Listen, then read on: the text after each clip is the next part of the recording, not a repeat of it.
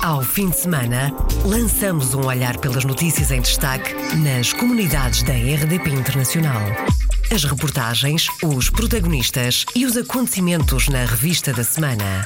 Edição de Virgílio Luís Silva.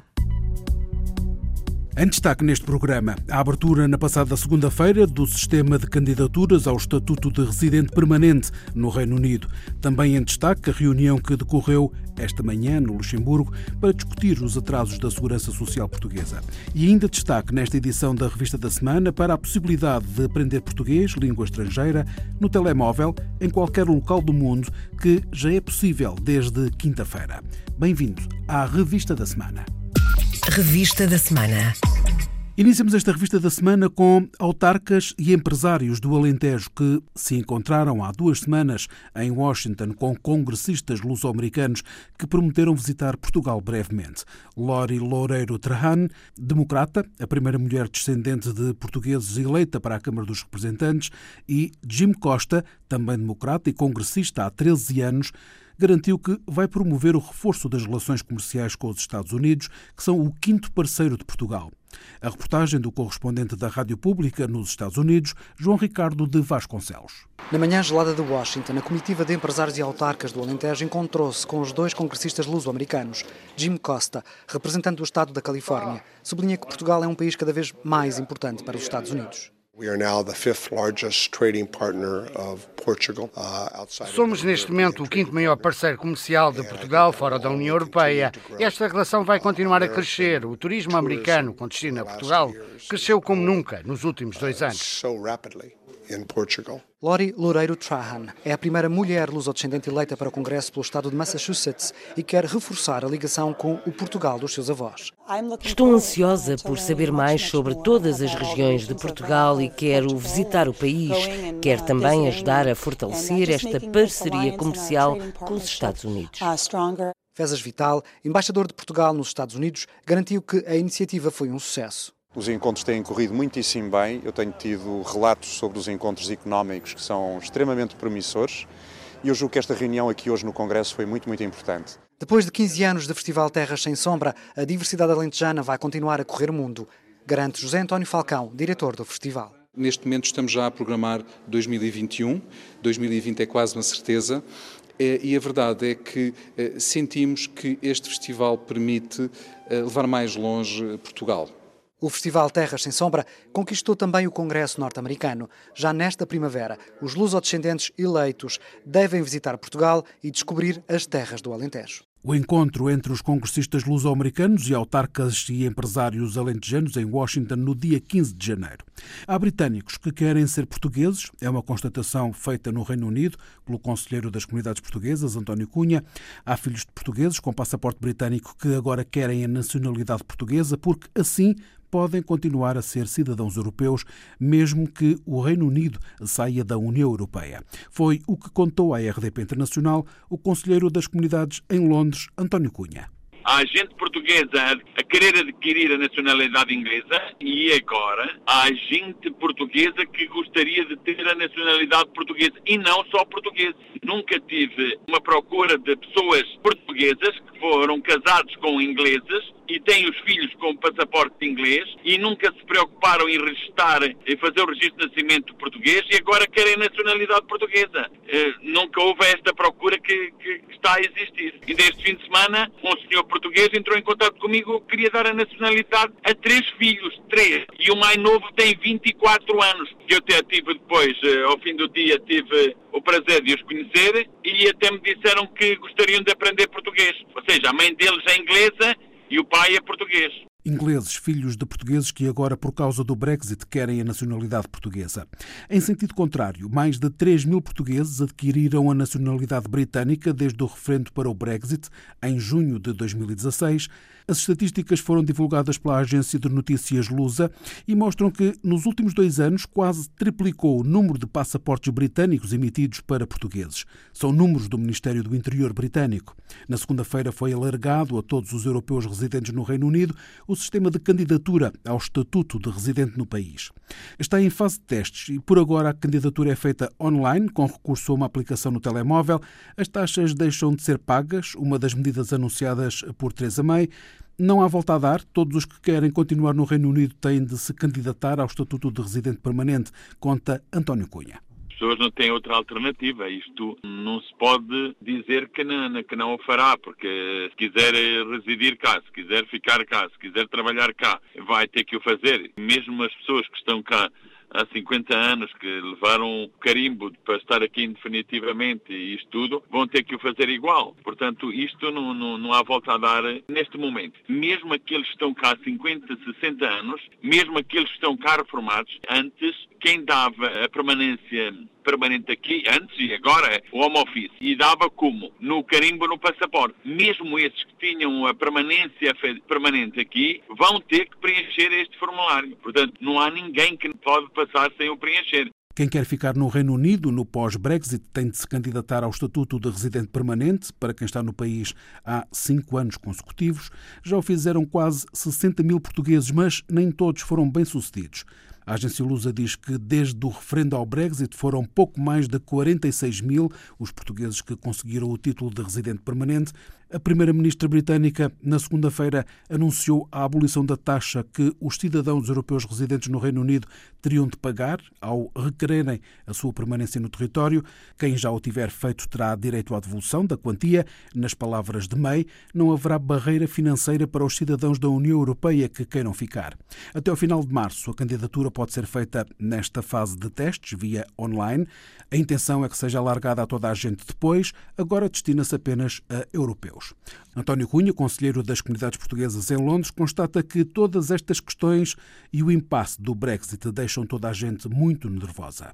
Como é que as pessoas podem estar tranquilas? Não podem estar tranquilas, porque não sabem. Preenchem ou não preenchem? O António Cunha também vai ter de o fazer? Exatamente. Só não preenche o formulário quem é possuidor de um passaporte britânico. É, é isso que deixa as pessoas inquietas, inseguras, a telefonarem, a, a quererem saber. E, e, não só, e estavam hoje mesmo também a dizer, e então e as pessoas que não percebem de computadores, que a gente está a, fazer, está a falar de serviço online. Quem quer que não perceba de informática, fica logo preocupado, não é? A gente tem aqui pessoas portuguesas há 50, 60 anos, que vieram para aqui noutros tempos as dúvidas e a inquietação dos portugueses no Reino Unido. Quem quiser continuar no país, mesmo que o Reino Unido saia da União Europeia, tem de se candidatar ao Estatuto de Residente Permanente, título atribuído a quem vive há cinco anos consecutivos no país. Os que estão há menos de cinco anos no país terão um título provisório até completarem o tempo necessário. Hoje e amanhã decorreu uma reunião no Luxemburgo para discutir os atrasos da segurança social portuguesa. A reunião foi convocada pelos conselheiros das comunidades portuguesas no Grão-Ducado, teve lugar nas instalações da CLAE e, segundo Rogério de Oliveira, o principal tema é a contagem do tempo de reforma feito em Portugal. Esta reunião tem como objetivo de informar os nossos compatriotas de uma situação que se arrasta já há bastante tempo, ou seja, uh, o reconhecimento do tempo feita em Portugal para efeitos de reforma. Ou seja, para que os nossos governantes assinem, digamos, o documento E205, que é o tal documento necessário para completar, assim dizemos, o tempo que no Luxemburgo, neste caso o Luxemburgo, exige que seja contado para eh, os dois períodos de descontos em Luxemburgo e em Portugal, possa, de facto, os nossos compatriotas terem direito a uma reforma mais digna, obviamente. O conselheiro das comunidades pelo Luxemburgo disse à RDP Internacional que, muito embora a contagem de tempo de reforma seja assunto principal, vai com certeza falar-se de tudo conversa, digamos assim, o debate vai sempre, foge sempre um bocadinho só para os serviços consulares, para os serviços de ensino. Obviamente que nós estamos mais ou menos ao corrente do que é que se passa, mas o, o caso principal, a situação principal é de facto o reconhecimento do tempo de descontos para os nossos uh, compatriotas que se sentem que, eh, lesados, eu digo lesados porque não, não, não, é, não é admissível eh, que seja necessário dois anos e tal e para reconhecer um diploma que ainda não há muitos anos demorava três, quatro meses, o que já era muito. Rogério Oliveira disse à RDP Internacional que há muitas dezenas de casos no Luxemburgo. Temos conhecimento que se calcula à volta de 7 mil casos no Luxemburgo. Para um país pequenino é muito não falando de toda a Europa, que imagino que serão dezenas e dezenas e dezenas de milhares de compatriotas que se encontram em situação de reforma no país de acolhimento, mas porque não ter o tal documento necessário para completar essa reforma, pronto, não, não tem reforma, digamos assim, andam, andam aqui à espera, à espera, à espera, e, o que é muito complicado para certas pessoas que, estão, que, que esperam pelo seu salário. O Conselheiro das Comunidades deu um exemplo do que está em causa. Por exemplo, um senhor que tivesse cotizado em Portugal 15 anos, entretanto aqui fez 25, dá aos 40 anos que o Luxemburgo exige para uma reforma antecipada, por exemplo. Né? Essa reforma não pode ser aceita porque falta o reconhecimento dos 15 anos em Portugal. Eh, e o senhor ou a senhora anda aqui para trás para frente, para trás para frente e, de facto não é bom, não é bom. Penso que nós, eh, tanto a comunidade portuguesa no estrangeiro, não merece isso. Além disso, é um direito, é um direito que nós temos. Rogério Oliveira, conselheiro das comunidades portuguesas pelo Luxemburgo. Os conselheiros das comunidades pelo Grão-Ducado promoveram uma reunião hoje de manhã na sede da CLAE para falar sobre os atrasos da Segurança Social Portuguesa aos requerimentos para a contagem de tempo de trabalho para efeitos de reforma dos portugueses residentes no Luxemburgo. Aprender português, língua estrangeira no telemóvel, em qualquer lugar do mundo, já é possível desde quinta-feira. O meu português é o curso à distância para todos, certificado pela Faculdade de Letras de Lisboa, numa parceria com a Distance Learning Consulting, disponível no endereço flul dlc.pt. Um curso disponível em oito línguas: o espanhol, o inglês, o francês, o russo, o mandarim, árabe, e rumeno, diz Miguel Taman, diretor da Faculdade de Letras de Lisboa. A razão porque a plataforma está nessas línguas não é simplesmente para refletir os alunos da Faculdade de Letras de Lisboa, é para cobrir o maior número possível de habitantes deste planeta. Se juntarmos o hindi às línguas que nós temos, acabaremos por cobrir as línguas nativas de para aí 90% dos falantes nativos neste mundo. É por essa razão que é para nós tão importante que a plataforma esteja acessível num número muito grande de línguas, para permitir que pessoas em sítios muito diferentes possam a ela ter acesso sem dificuldade. Uma escola virtual única no mundo, porque mede e utiliza estilos de aprendizagem e inteligência emocional, explica António Augusto Fernandes, diretor da Distance Learning Consulting, que criou a plataforma segmentar os alunos, porque a plataforma fala automaticamente, e dar-lhes apoio em função do seu próprio estilo. Mas mais do que isso, as próprias equipas de trabalho são segmentadas automaticamente. No ensino à distância estamos muito longe das pessoas. E para as conhecer, basta olhar para a ficha do Fernando que está na plataforma e ver qual é o estilo da pessoa, qual é a sua inteligência emocional. Não basta ver o nome, nem basta ver a idade, é preciso ver características, eh, digamos, psicométricas dessas pessoas para as poder orientar devidamente. Qual a duração e o custo do curso Meu Português? António Augusto Fernandes dá a resposta. Estamos a falar de um curso de 300 horas que pode ser utilizado ao longo de seis meses ou ao longo de um ano. O, formando ou aluno é que escolhe qual é a cadência em que quer estudar o curso, ou em seis meses ou, um, ou num ano. E quanto custa e a frequência deste curso? O curso custa 399 euros, completo, todo o nível A1. No final de cada nível do curso, que vai de A1 a C2, o aluno que terminar com sucesso vai receber um diploma, sublinha Nélia Alexandre, coordenadora do Instituto de Cultura e Língua Portuguesa da Faculdade de Letras de Lisboa. Um diploma que tem a vantagem dos alunos estrangeiros cumprirem um dos requisitos para frequentarem o ensino superior em Portugal. Se o aprendente quiser inscrever-se num curso de ensino superior que exige, por exemplo, o um nível de conhecimento de proficiência linguística B1 ou B2, que é o que atualmente as universidades portuguesas exigem a um aluno estrangeiro, este diploma atestará isso mesmo. Portanto, serve para um aluno que vem do estrangeiro inscrever-se automaticamente num curso superior e ser aceite com essa demonstração de que fez com sucesso um curso com este nível de proficiência linguística não é uma certificação oficial. Mestre em português, língua não materna, o professor Tiago Machete foi o ideólogo deste curso. A ideia surgiu sobretudo de uma necessidade de levar o português eh, aos quatro cantos do mundo, onde hoje em dia ele não existe, onde ele não é aprendido. E, portanto, esta é uma forma de levar o português a qualquer lado. Quando é que tomou conta dessa realidade? Bom, eu trabalho na formação de professores eh, há cerca de 10 anos e aquilo que nós vemos no nosso país é cada vez mais a chegarem pessoas de outras nacionalidades e com outras línguas e com imensas dificuldades na escola, os próprios filhos de, dos imigrantes. E, portanto, essa necessidade surgiu um pouco do conhecimento que vou tendo daquilo que é o ensino em Portugal, das pessoas que chegam e da manifestação de vontade de aprender o português. Desde a passada quinta-feira, aprender português como língua estrangeira é mais fácil e acessível e pode ser feito na palma da mão em qualquer ponto do mundo, com um carimbo da Faculdade de Letras de Lisboa. Este foi um dos temas em foco no programa Câmara dos Representantes, que pode ouvir na íntegra agora em podcast em rdpinternacional.rtp.pt. Desde sexta-feira, em Paris, o artista urbano Bordal II expõe num edifício em construção no 13º bairro da capital francesa. São 30 obras que ocupam cerca de 700 metros quadrados e com este artista as criações são sempre um manifesto pelo meio ambiente. A reportagem é da correspondente da RDP em Paris, Rosário Salgueiro.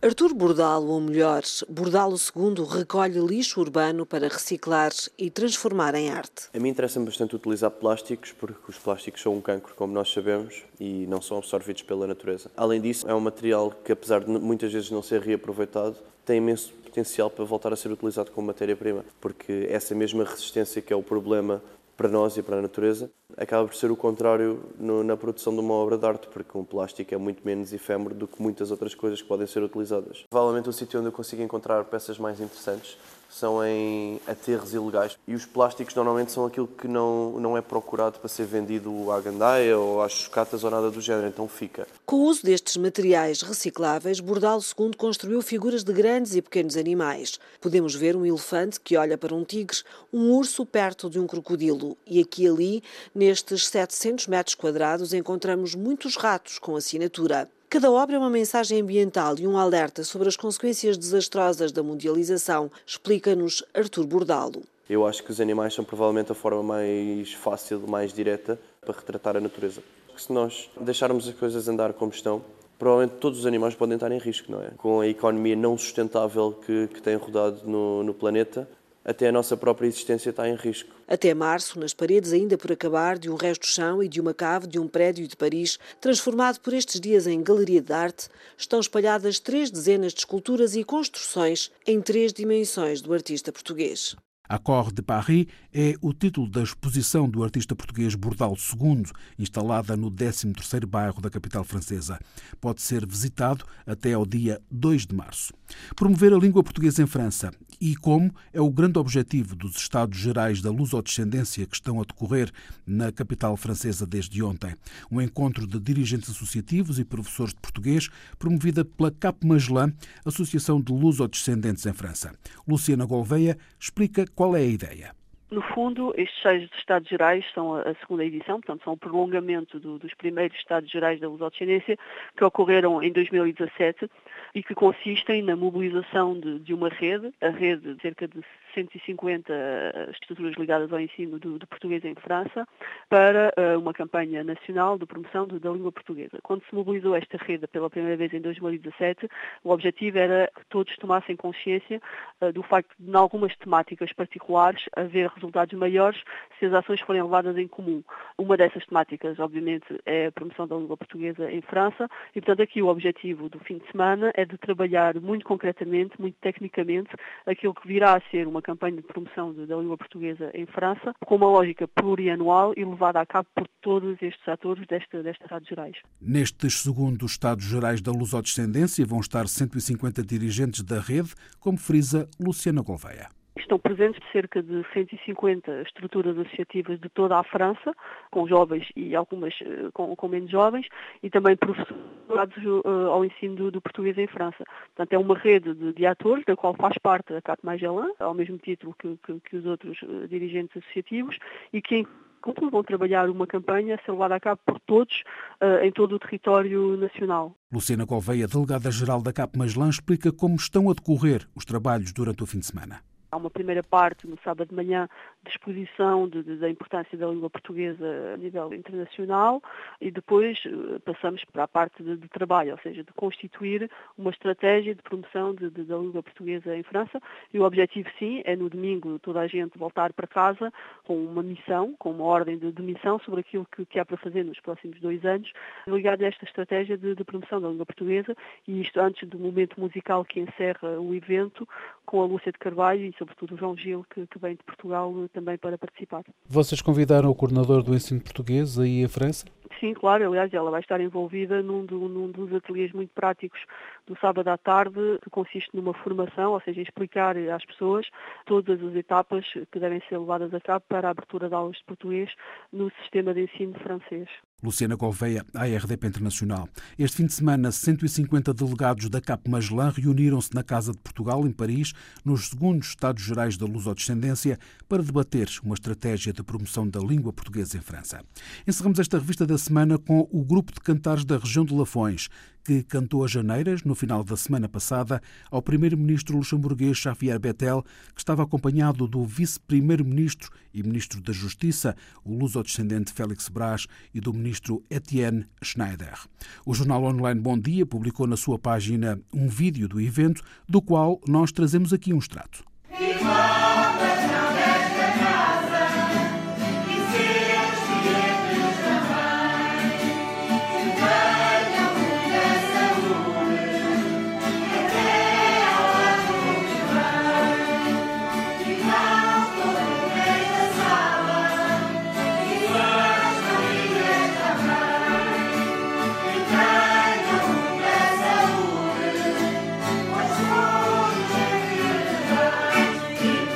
Iniciativa do CASA, Centro de Apoio Social e Associativo. Fechamos assim esta revista da semana. Ao fim de semana, lançamos um olhar pelas notícias em destaque nas comunidades da RDP Internacional. As reportagens, os protagonistas e os acontecimentos na revista da semana. Edição de Virgílio Luís Silva.